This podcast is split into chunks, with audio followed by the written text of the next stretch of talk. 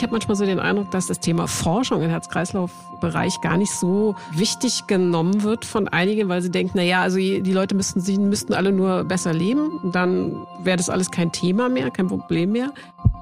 Diese Fälle von plötzlichen Herztod, dass man das eben nicht einfach hinnimmt, das war so und Schicksal, sondern zum Arzt geht und sich mal untersuchen lässt, also ein EKG und ein Herzultraschall. Ihr habt doch, glaube ich, kürzlich eine Studie veröffentlicht, wo ihr festgestellt habt, dass, dass, ähm, dass es eine genetische Veranlagung dafür gibt, wie schwer eine Herzmuskelentzündung verläuft bei Kindern, oder? 120 zu 80. Der Herz-Kreislauf-Podcast.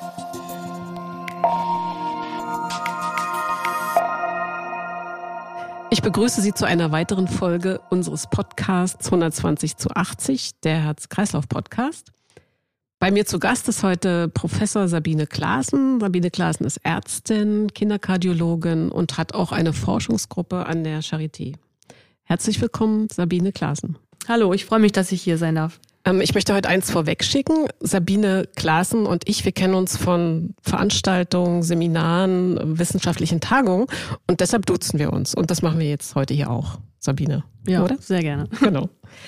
Ähm, Sabine, du bist ja Kinderkardiologin und hast auch äh, eine Sprechstunde, zweimal in der Woche, glaube ich. Erzähl doch mal, ähm, mit was für Problemen die Kinder da so zu dir kommen, die Eltern mit ihren Kindern.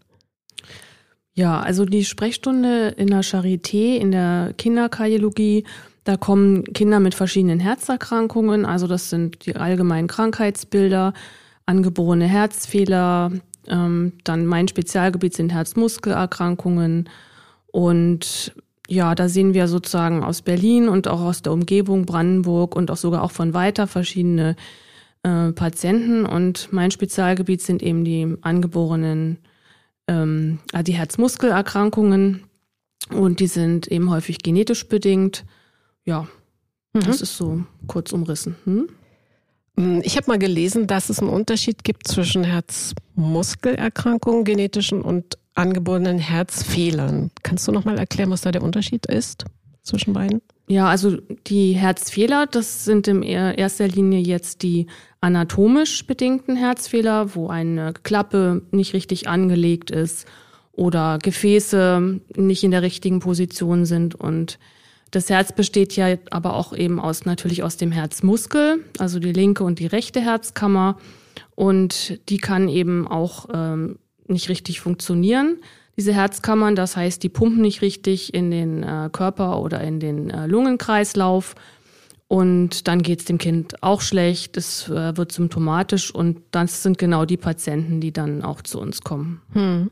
Und äh, wie ist es mit der Häufigkeit? Also sind, sind solche Herzmuskelerkrankungen so häufig wie angeborene Herzfehler oder häufiger oder weniger häufig?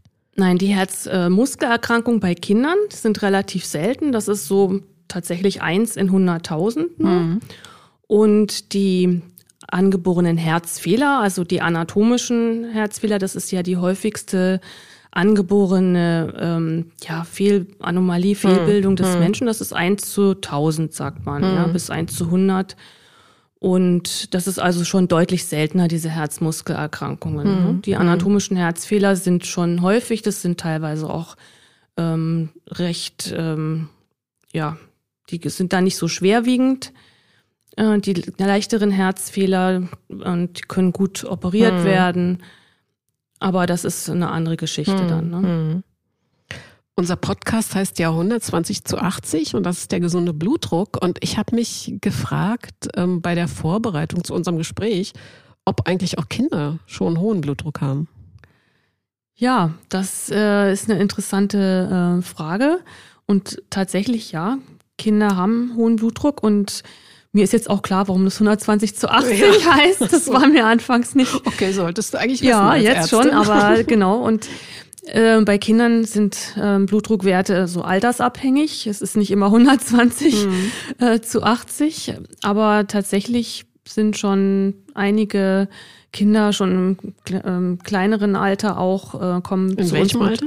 Ja, das können ganz kleine Kinder, ja, Säuglingsalter fast sein, Wirklich? aufgrund von, von Nierenerkrankungen teilweise.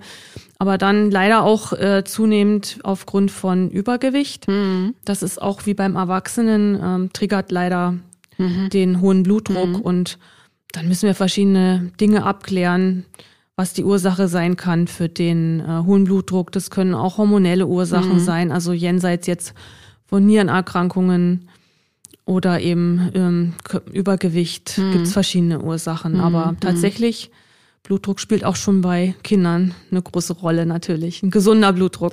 Merkt man das dann mit dem hohen Blutdruck? Also wird, wird das regelmäßig gemessen oder ist das ein Zufallsbefund? Ja, das ist häufig ein Zufallsbefund aufgrund äh, einer anderen Erkrankung tatsächlich oder eben auch Beschwerden. Das kann ja manchmal auch mit Kopfschmerzen ähm, einhergehen und dann ist es sind Kopfschmerzen das erste Symptom von einem hohen Blutdruck. Ja. Und das ist tatsächlich bei Kindern braucht man ja dann auch andere Manschetten, also Ja. kleinere Manschetten. Und das muss richtig äh, gut äh, gemessen werden, der Blutdruck, dass das dann auch stimmt. Und gehört jetzt nicht unbedingt äh, zur täglichen Untersuchung in der Kinderarztpraxis. Also da sind Impfungen und die Vorsorgeuntersuchungen. Aber so ein hoher Blutdruck kann dann schon auch mal lange Zeit äh, unentdeckt sein, bis dann eben andere Ja. Symptome auftreten. Ich wollte ja eigentlich nicht mehr über Corona sprechen, weil andere Themen in der Gesundheitsforschung auch sehr wichtig sind. Aber es inter- interessiert mich jetzt trotzdem nochmal, wie das eigentlich war in der letzten Zeit. Also konntest du Sprechstunde äh, abhalten? Sind, sind, die- sind die äh, Eltern und die Kinder gekommen? Beziehungsweise waren die betroffen auch, auch von, der, von Corona? Oder? Ja, also das ging relativ ähm, normal weiter bei uns. Natürlich unter den äh, Schutzmaßnahmen, Hygieneregeln haben wir unsere Sprechstunde weitergeführt, wie die meisten Ärzte eigentlich. Ähm, das in der Kinderklinik jetzt erstmal nicht so mitbekommen haben, weil Kinder äh, doch deutlich weniger schwer erkranken als Erwachsene und unsere Sprech Sprechstunde ging auch ziemlich regulär weiter mit den üblichen Krankheitsbildern. Ja.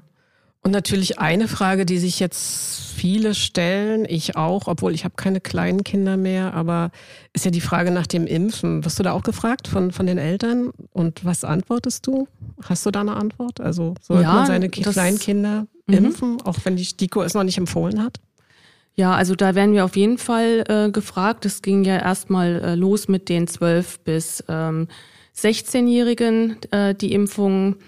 Und äh, das wird ja jetzt äh, empfohlen. Und für die unter 12-Jährigen äh, natürlich noch nicht. Ne? Und äh, da waren natürlich bei uns auch die herzkranken Kinder auch ähm, Risikogruppen. Und da wurden wir dann natürlich gefragt, ob Ja. wir das auch empfehlen. Und ähm, das kann ich so eigentlich auch wirklich befürworten, 12 bis 16 Jahre. Aber das muss natürlich jeder dann Ja. auch selbst entscheiden und letztendlich mit den Eltern äh, besprochen werden. Ich meine auch kleinere. Kleinere noch nicht, nein.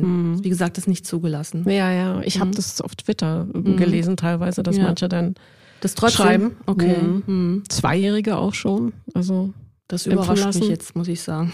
Tja, manche, manche Ja. machen das dann einfach. Also okay, also das wollen wir nicht vertiefen, weil es gibt genügend andere Erkrankungen, die natürlich auch wichtig sind und schwerwiegend. Und dazu gehören eben die angeborenen Herzmuskelerkrankungen. Die heißen ja Kardiomyopathien. Das Wort kennt wahrscheinlich keiner, aber was ein Herzmuskel ist, weiß glaube ich jeder. Sag nochmal genau, was da passiert mit dem Herzmuskel. Also was funktioniert da nicht? Was ist das Problem für diese Mhm. Kinder, die da betroffen sind?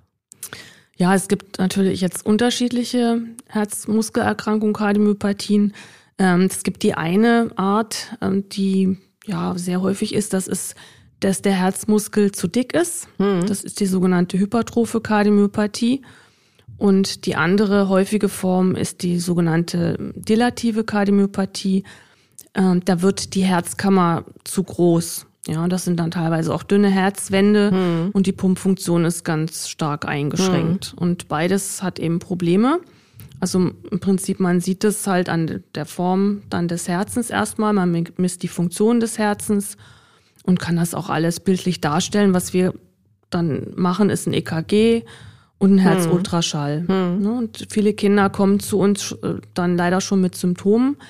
Manche kommen aber auch, weil es in der Familie gehäuft Ah diese ja. Erkrankungen Mhm. gibt und weil das eben in den meisten Fällen eine genetische Erkrankung ist. Das kann auch erworben sein, mhm. also bei der dilativen Kardiomyopathie mit der Erweiterung der Herzkammer kann das auch erworben sein. Und ähm, ja, deshalb kommen die dann auch, wenn ein Elternteil die Erkrankung hat, auch zu uns, um zu klären, ob das Kind es eventuell auch geerbt hat. Ja. Das sind so die beiden häufigsten ja. Formen, die ich jetzt beschrieben habe. Und dann gibt's noch andere Formen, die dann seltener sind, aber ja.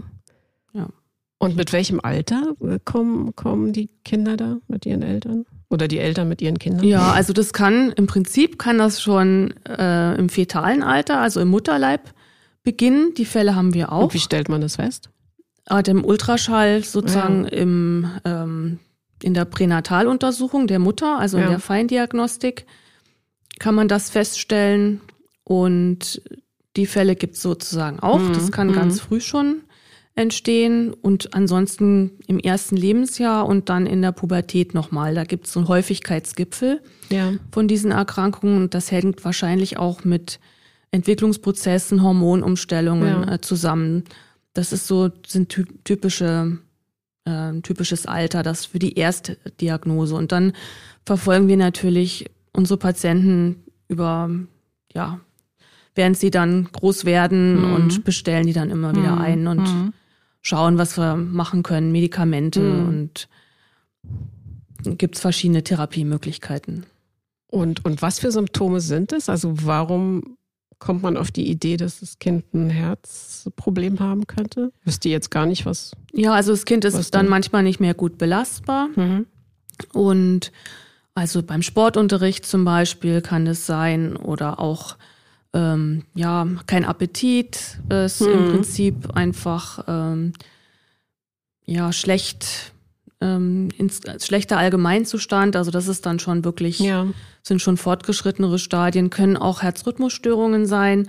Also ein Kind würde beschreiben, dass das Herz stolpert zum Beispiel hm. und dann das den Eltern erstmal sagen. Und dann wird häufig kommen die Kinder, gehen die auch erstmal dann zu einem Kinderarzt, der sich das genauer anguckt, das Kind äh, abhört mit dem mhm. Stethoskop mhm. und schaut, okay, schlägt das Herz wirklich unregelmäßig, ein EKG macht und zum Kinderkardiologen und eventuell dann eben auch in unsere Spezialsprechstunde. Also das geht über mehrere Stufen häufig, bis sie dann zu uns in die Spe Spezialsprechstunde kommen. Mhm.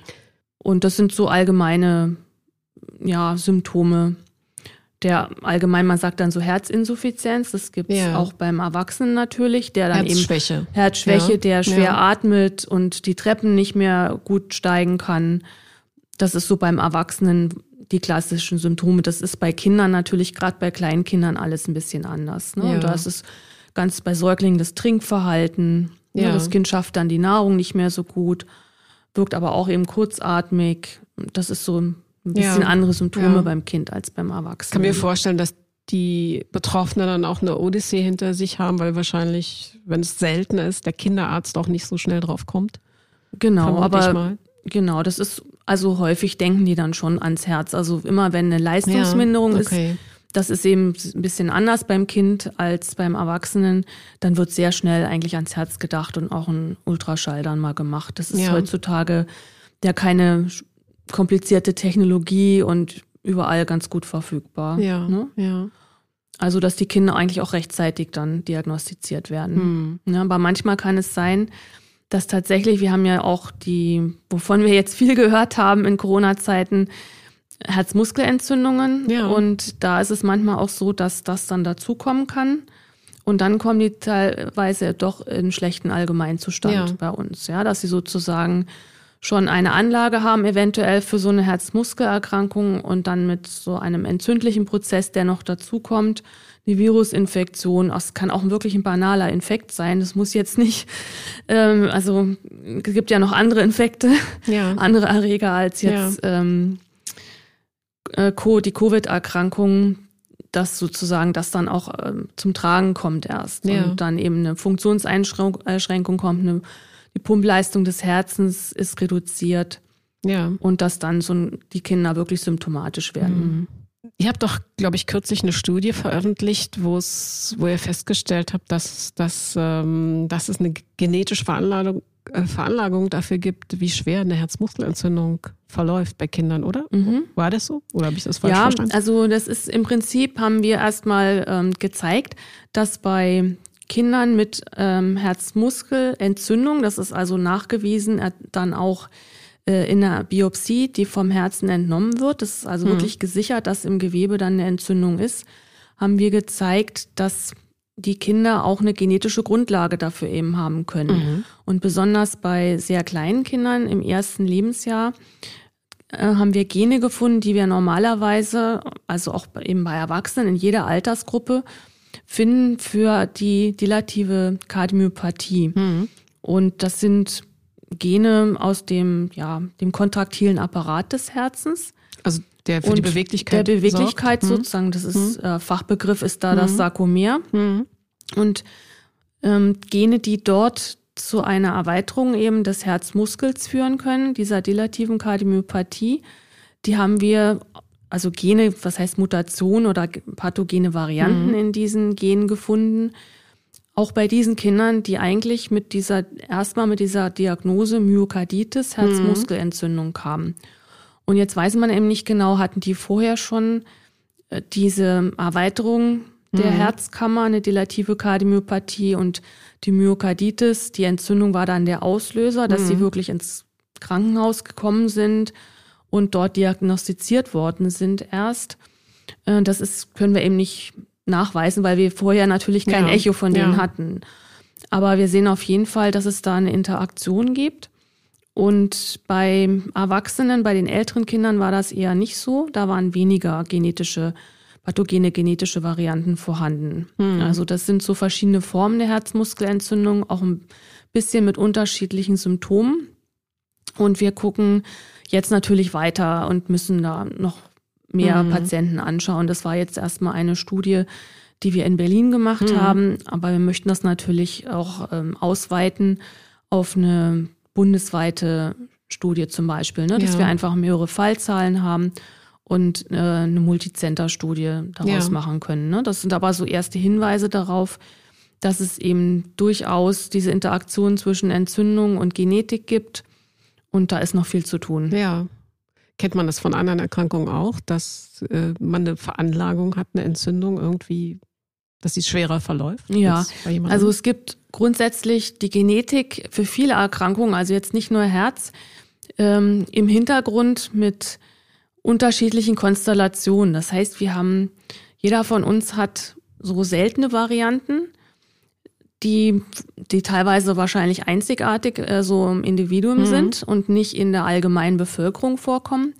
Und die können pathogen sein, das heißt, die führen wirklich zu einer Erkrankung, mhm. können aber auch ganz harmlos sein. Und dann haben wir so als genetischen Hintergrund genetische Varianten, die sind viel, viel häufiger und die machen aber keine große Veränderung jetzt. Die machen keine große Erkrankung, können aber so eine Art Prädisposition so. darstellen. Mhm. Das heißt also, dann ist eben jetzt in anderen Erkrankungen auch, ist man hat man eine höhere Wahrscheinlichkeit, an etwas zu erkranken. Wenn man diesen genetischen ja. Hintergrund hat, der aber jetzt die Erkrankung alleine erstmal nicht auslöst, dann müssen eben andere Faktoren dazukommen, mhm. wie hm. jetzt bei der koronaren Herzerkrankung Rauchen, Übergewicht, Stress ja. oder so. Ne? Das ja. ist also jetzt ein anderes Krankheitsbild, ist jetzt zwar wieder Herz, aber so stellt man sich das auch sicherlich für Darmerkrankungen äh, vor oder ja, Lungenerkrankungen. Das ist also jetzt nicht so organspezifisch. Mhm. Und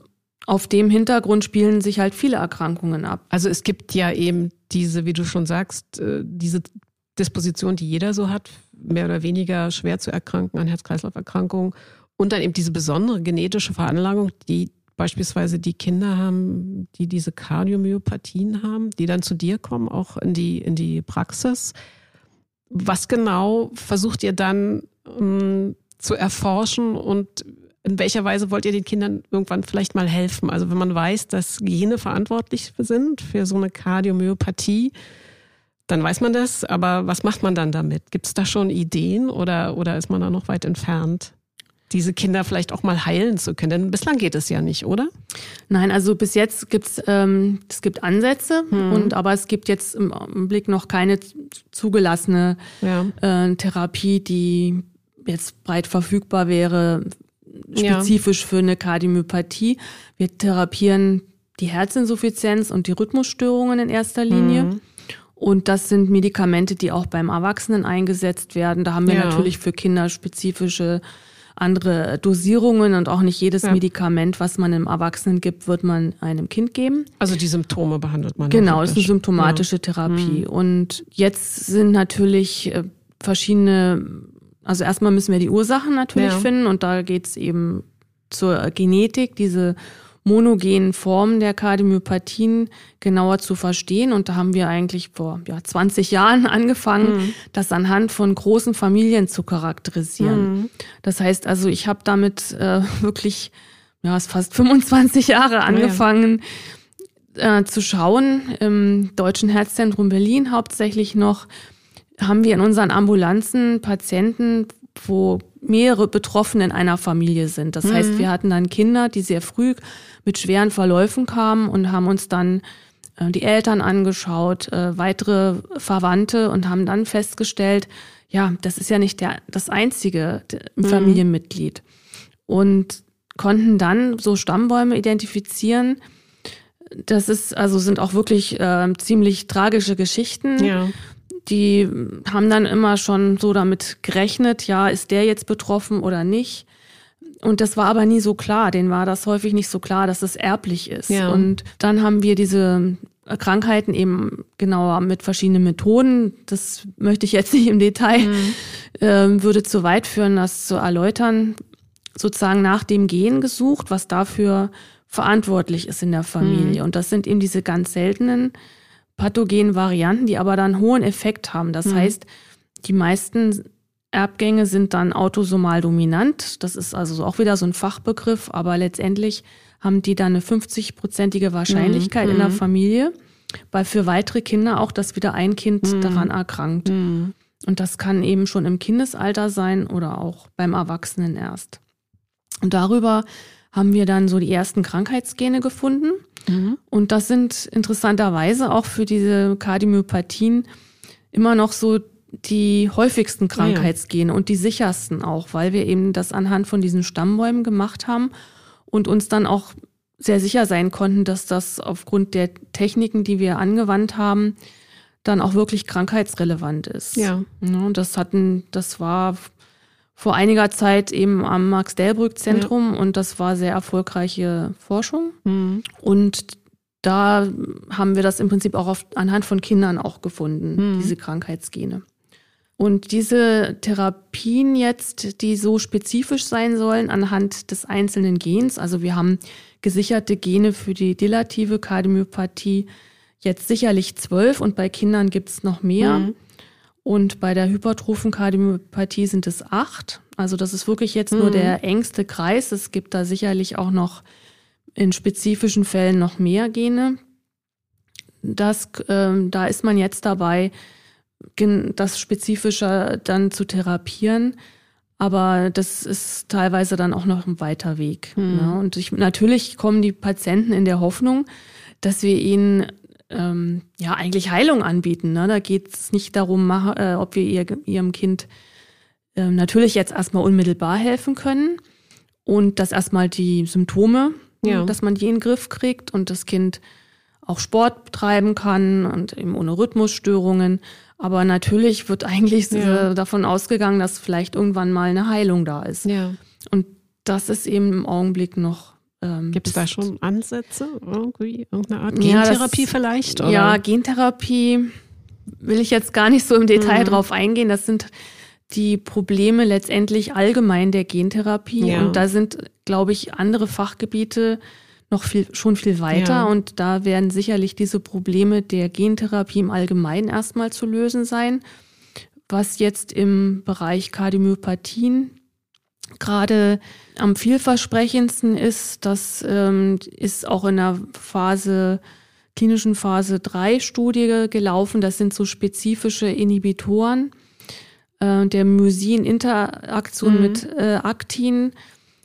Das sind so sage ich mal, eher biophysikalische Eingriffsmöglichkeiten mhm. mit spezifischen Targets, die dort äh, ihren Weg finden. Mhm. Aber es ist nicht die eigentliche Gentherapie. Aber trotzdem ist das Wissen über die Gene, die nicht funktionieren, wichtig. Genau, und es wird sicherlich auch so sein, dass man das Wissen braucht, um dann diese ganzen Therapien spezifisch einsetzen zu können. Das ja. heißt, unsere genetische Diagnostik hat natürlich das Ziel, genauer aufzuklären, wie die Erkrankung entsteht mhm. und dann eine maßgeschneiderte Therapie zu entwickeln. Und ich mhm. glaube, dann wird diese ganze äh, genetische Grundlage der Erkrankung, das gilt jetzt auch nicht nur für die Kardiomyopathie, noch viel relevanter werden. Mhm. Also unsere Grundlagenforschung wird dann richtig relevant, wenn wir das auch eins zu eins in eine Therapie umsetzen können. Ja. Und das ist im Prinzip hier auch so ein Anliegen eigentlich von mir, dass wir jetzt interdisziplinär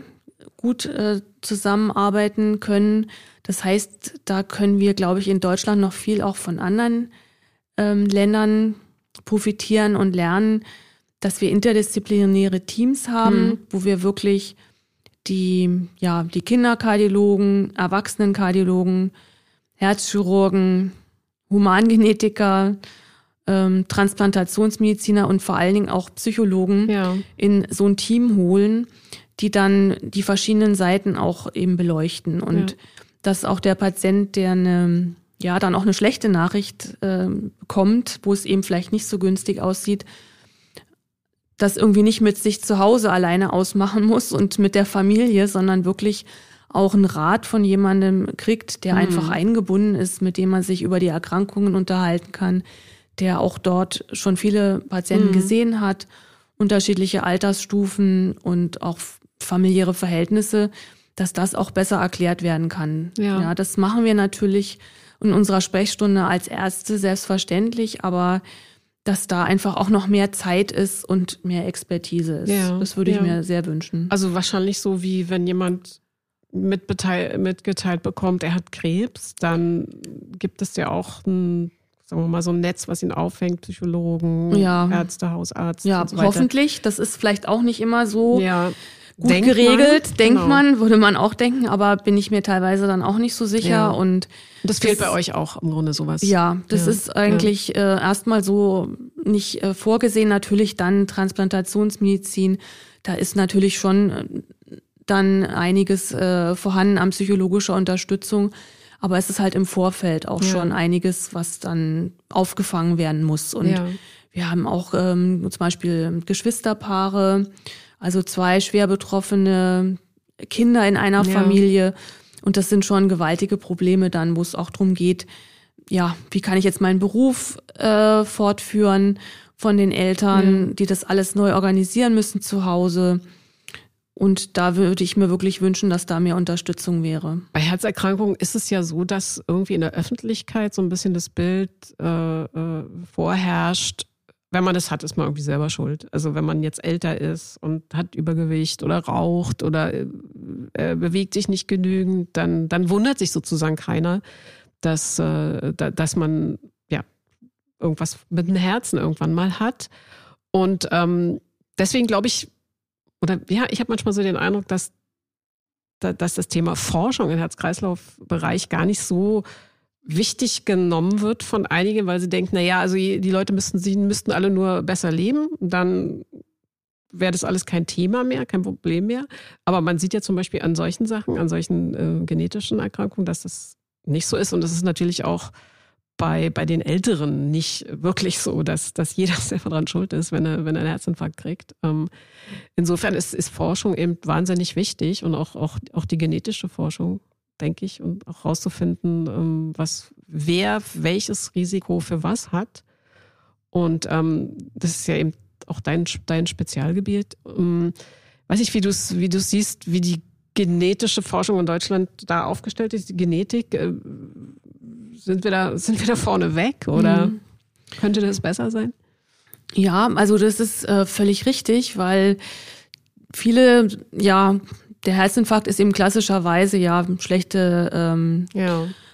schlechter Lebensstil, Risikofaktoren allgemein und das wird auch jetzt da sogar klarer, dass es eben da ganz eben. klare auch genetische auch Faktoren den, ja. gibt und dann bei den Erkrankungen, die ich jetzt gerade mhm. beschrieben habe, ist es sowieso eben klarer mit diesen Familienstammbäumen, die ich ja beschrieben habe und äh, letztendlich gibt, nimmt man den Menschen auch so ein bisschen so ein Schuldgefühl. Ja. Wenn man jetzt sagt, das soll jetzt keine Entschuldigung sein für einen schlechten Lebensstil oder mhm. schlechten Lebenswandel.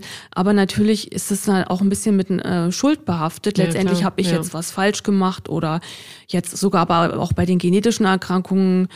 Ja, was habe ich jetzt falsch gemacht, dass ich das an mein Kind weitergegeben habe und Ja, dem ist eben Fragen nicht so. kommen, ja, ne? das muss Ja. man eben ganz oft offen dann auch besprechen. Und das kann natürlich auch eine große Entlastung sein, Mhm. ja, für Menschen, dass sie jetzt gar nicht so viel falsch gemacht haben, weil na, eben jetzt, je mehr wir forschen, auch klarer wird, dass die Genetik eine große Rolle spielt. Mhm. Und da ist leider, wenn du auf deine konkrete Frage nochmal, die es ist im Prinzip im DZHK jetzt sehr viel gemacht worden Mhm. in Deutschland über das DZHK, also nicht nur DZHK, aber auch. Und da sind wir sehr dankbar Mhm. Äh, für die Unterstützung, seit es das DZHK gibt. Haben wir da alle sehr profitieren äh, können in Deutschland. Und auch jetzt meine Arbeitsgruppe zum Beispiel haben wir viel machen können, eben gerade auch im Bereich Kinder. Und allerdings muss man sagen, dass insgesamt die, dieses Bewusstsein für Genetik oder genetische Ursachen noch nicht so verbreitet ist. Das heißt, ähm, das, man nimmt es teilweise eben nicht so an. Ach, Genetik, ja. Das ist aber Mhm. Unter, unter den Patienten oder Ärzten? ja, oder? unter Patienten, unter Ärzten und so allgemeine Ah, ja. Bevölkerung. Da könnte eigentlich noch mehr ja, Aufklärungsarbeit Ja, und okay. Information äh, stattfinden, Mhm. dass man auch wirklich danach guckt. Also könnte das alleine auf den Gedanken kommen, Ja. was ich jetzt hier sehe als Arzt, könnte das vielleicht erblich sein Mhm. oder eben auch ja in der allgemeinen Bevölkerung, dass man dann sich das einfach bewusst wird und dann eben auch zum Arzt geht und das auch beschreibt und ich wollte jetzt mich doch mal untersuchen lassen, weil ja meine Mutter ist äh, herzkrank gewesen und die Fälle gibt's wirklich mit einem plötzlichen Herztod dann Ja. verstorben, die lag irgendwann in der Küche und äh, ja, diese Ja. Fälle von plötzlichen Herztod, dass man dann doch schaut, das ist ja früh eben mit 50, ja, das, Äh, und dass man dann zum Arzt geht und sich mal untersuchen lässt, also ein EKG und ein Herzultraschall. Mhm. Aber ganz pragmatisch können wir jetzt schon eben anbieten, dass wir bestimmte Gene nachgucken können für diese Herzmuskelerkrankung. Man muss sagen, dazu gehören auch so ein bisschen Ionenkanalerkrankungen. Das ist, sind auch Erkrankungen, die nochmal ein höheres Risiko für einen plötzlichen Herztod Ja, haben. das sind dann so die Fußballer, die äh, Zum Beispiel. zusammenbrechen. Genau, also da hatten Mhm. wir jetzt ja gerade das äh, Beispiel bei der äh, Fußball-Europameisterschaft und da weiß man letztendlich nicht, was Weiß dazu nicht, was geführt hat. hatte. Das wird Okay. sicherlich auch Mhm. jetzt nicht allgemein verbreitet werden in der Presse, aber da kann, können eben solche Ja. Sachen auch äh, zugrunde liegen. Also Sportler werden heutzutage schon sehr genau untersucht ähm, auf solche Erkrankungen, aber keiner kriegt jetzt einen genetischen Test Ja. äh, meines Wissens. Das äh, wird noch nicht breit angewandt. Ist auch nicht notwendig, wenn man jetzt EKG, Herzultraschall macht und vielleicht auch ähm, noch andere Sachen, wenn man irgendeinen Verdacht hat. Aber genau solche Sachen sind das, die eben dann dazu führen können. Ich habe kürzlich irgendwo gelesen, dass sogar der plötzliche Kindstod so genetische Ursachen haben kann. Das weiß wahrscheinlich auch keiner. Also war mir vorher auch komplett unbekannt. Habt ihr da auch Fälle? Ja, das ähm, gibt jetzt so erste Untersuchungen, dass das eben äh, eine Rolle spielen kann, aber das ist noch nicht so 100 Prozent ähm, gesichert, aber da muss man, wird auf jeden Mhm. Fall jetzt auch äh, weiter untersucht, weil das eben Mhm. auch in Richtung geht, diese ähm, Herzrhythmusstörungen, diese Ja. Kanalerkrankungen, Ah, die ja. ich schon äh, Mhm. eben erwähnt hatte, dass da auch Veränderungen vorliegen ist sicher können. schwierig auch zu untersuchen, denn Ja, ähm, das ist, äh, Eltern von kleinen Kindern möchten sicherlich nicht dann auch noch irgendwie Untersuchungen in der Richtung. Dann ja, haben, genau, und die für die Familienmitglieder Mhm, natürlich dann auch. mhm. Ne? Ja, ja, aber Ja. trotzdem interessant äh, Mhm. zu wissen, dass es es gibt. Du hast ja am Anfang äh, erzählt, dass du ähm, eine Sprechstunde hast und dass du Forschungsgruppenleiterin bist. Ähm, das finde ich interessantes Modell. Also ich weiß gar nicht, ob das viele wissen, dass, dass, dass Ärzte, Ärztinnen eben auch Forschung machen, richtig eine Gruppe haben und, und äh, nicht nur in der Klinik sind und Patienten empfangen. Ist das üblich äh, oder ist es was Besonderes? Vielleicht kannst du das nochmal er er erzählen, wie du auch dazu gekommen bist. Ja, also das ist ähm, noch nicht so üblich, Mhm. muss man sagen, in Deutschland. Also so dieses, ähm, ja, da ist USA so ein bisschen Vorreiter schon immer gewesen, dass man äh, sogenannte Protected Time kriegt für mhm. Forschung. Mhm. Weil wirklich gute Forschung ist halt schwierig am Feierabend oder am Wochenende mhm. zu machen. Das ist früher so gewesen, dann hat man die Stunden noch rangehängt. Ja. Aber das ist einfach alles zu speziell, zu aufwendig geworden und das ist, deswegen brauchen wir Zeit extra, wir Ärzte, um Forschung machen mhm. zu können. Also ich speziell mache jetzt Grundlagenforschung, translationale Forschung. Das gilt aber genauso für klinische Forschung. Mhm. Und das ist für mich, ich fühle mich da ja auch sehr privilegiert, muss ich sagen, dass ich eben drei Tage äh, in der Woche sogenannte, ja, diese Forschungszeit habe, beziehungsweise dass äh, am ECRC äh, Forschungsgruppenleiterin bin und dann auch vor Ort bin in der Gruppe im Labor. Und das ist äh, eine Einrichtung gemeinsam vom Max-Delbrück-Zentrum mhm. und der Charité.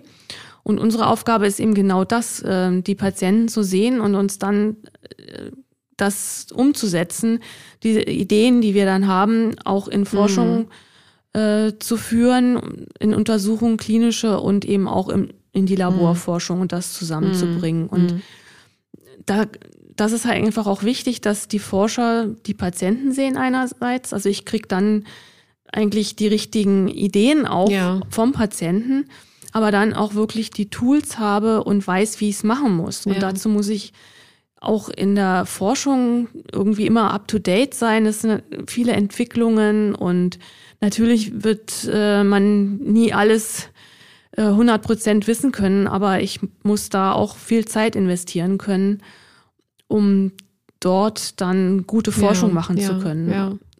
Also das ist sehr im Prinzip ein gutes Modell. Das ist vielleicht nicht für mhm. jeden das Modell, mhm. das richtige Modell, aber sicherlich mhm. in dem Ansatz, den ich verfolge und wo wie ich mir Forschung jetzt wünsche. Forscher sind ja super gut vernetzt und da, dafür bist du auch, glaube ich, ein gutes Beispiel. Du bist eben in der Klinik, du, du hast eine Forschungsgruppe und du bist oder warst auch noch im Kompetenznetz angeborene Herzfehler.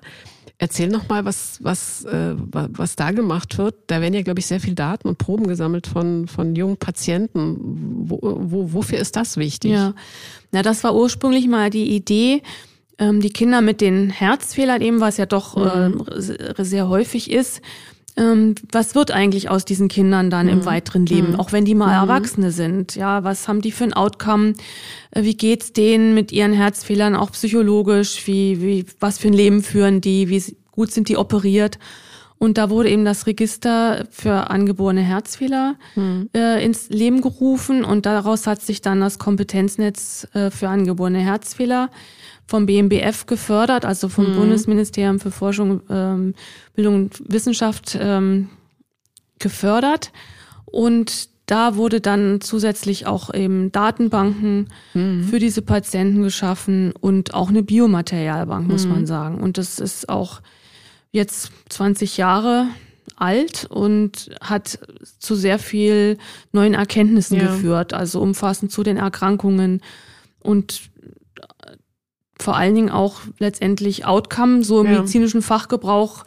Wie geht's unseren Patienten dann auch im Erwachsenenalter? Ja. Und viele Studien sind da erfolgt. Ja.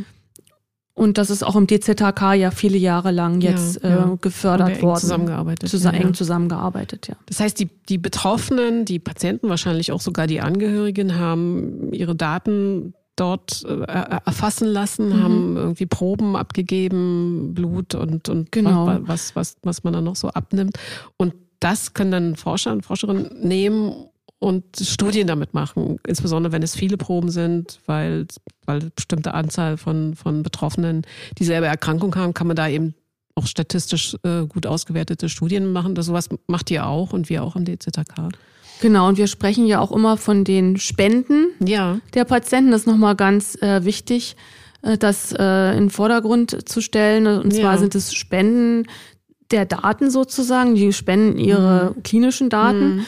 aber kann eben auch Material sein. Das heißt, äh, eine Speichelprobe. Ja.